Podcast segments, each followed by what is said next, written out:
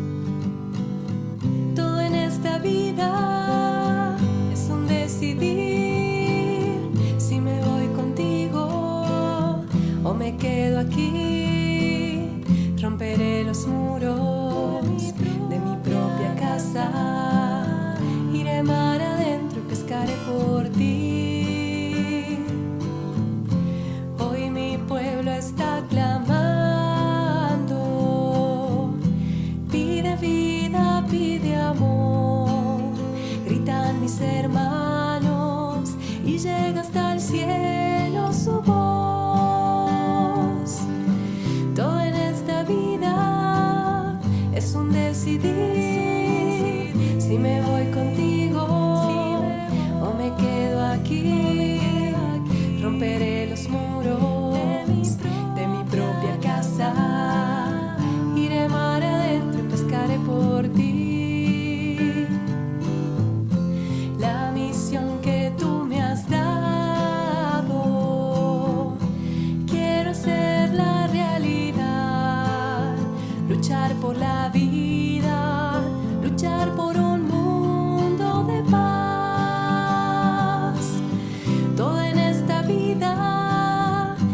decidir si me voy contigo o me quedo aquí. Romperé los muros de mi propia casa. Iré mar adentro, y pescaré por ti. Me has hablado en mil canciones, mas no te quise escuchar.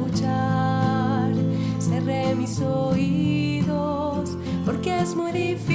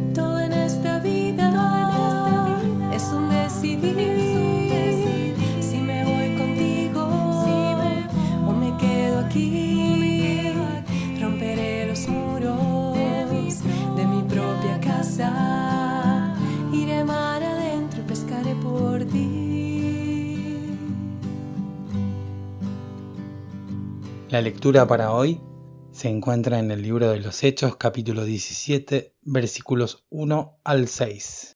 Después de pasar por Anfípolis y Apolonia, llegaron a Tesalónica, donde había una sinagoga judía.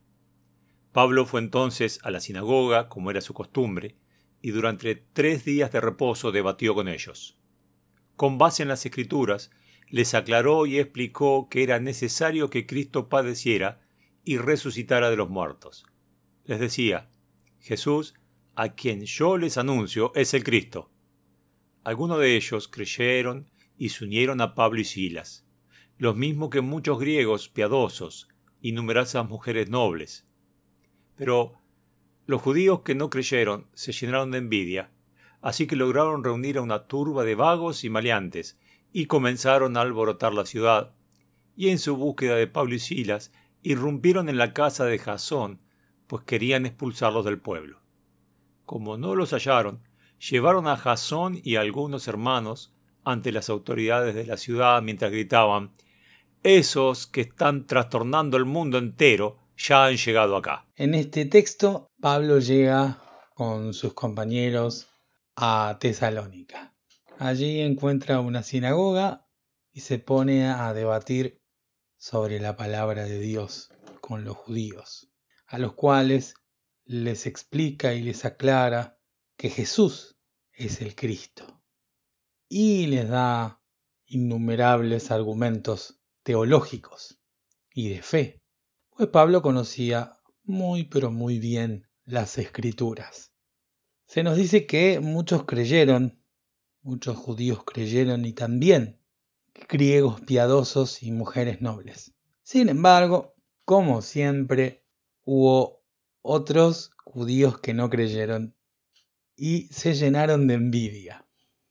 Ahora, cualquier parecido con los tiempos actuales tiene que ver con que no hemos inventado nada, sino que en esa época descubrimos gracias a esta historia que también había barra bravas. No sé de qué deporte serían, porque el fútbol todavía no existía, pero había unos muchachos los cuales fueron reunidos por estos judíos que se llenaron de envidia y procuraban sacar, echar a Pablo y a Silas de Tesalónica. Los querían sacar a como de lugar.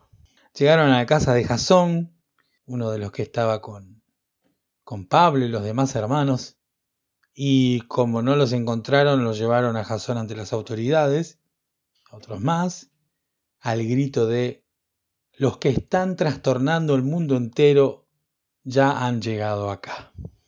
¡Wow! ¡Qué impactante! Los que están trastornando al mundo entero. ¿Cuántos mensajes ha recibido el mundo? El único mensaje que ha trastornado el mundo entero y que lo sigue haciendo es el mensaje de la cruz, el mensaje de Jesús, el Cristo. Han habido otros y han pasado. Sin embargo, Él sigue trastornando. Él sigue transformando. Él sigue obrando en cada vida y en cada corazón. Nosotros sabemos que nuestra lucha no es contra carne ni sangre. Eso lo tenemos claro. Por eso que el enemigo grite que estamos trastornando el mundo entero está buenísimo. Yo te invito a ser parte de los que en este presente que estamos viviendo podamos trastornar al mundo entero con el mensaje de la cruz. Que podamos ser agentes de cambio, que podamos hablar la buena noticia. La prensa vive de las malas noticias. Sin embargo, nosotros hemos sido llamados a dar buenas noticias. La noticia de que Jesús es el camino y la verdad y la vida. Así como Pablo en la sinagoga, así nosotros, en el trabajo, en la escuela, en la universidad, en el barrio, en el mercado, donde sea que tengamos que estar, hablando de Jesús. Obviamente que el enemigo va a gritar y va a decir, acá están estos que están trastornando el barrio, que están trastornando la ciudad, que están trastornando el país. No te preocupes, Gritan porque no pueden hacer otra cosa. El Señor está con vos, el Señor está conmigo. Nos acompaña y nos guía en la misión que Él nos dio, que es la de ser y hacer discípulos.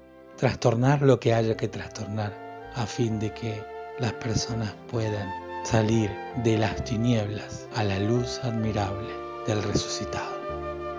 Gracias por escuchar Entre tus manos, un audio podcast realizado por la Iglesia Evangélica Metodista de Bernal. Te invitamos a participar de nuestro grupo de reflexión. Podés sumarte ingresando a iglesiavernal.org barra grupo. Te esperamos.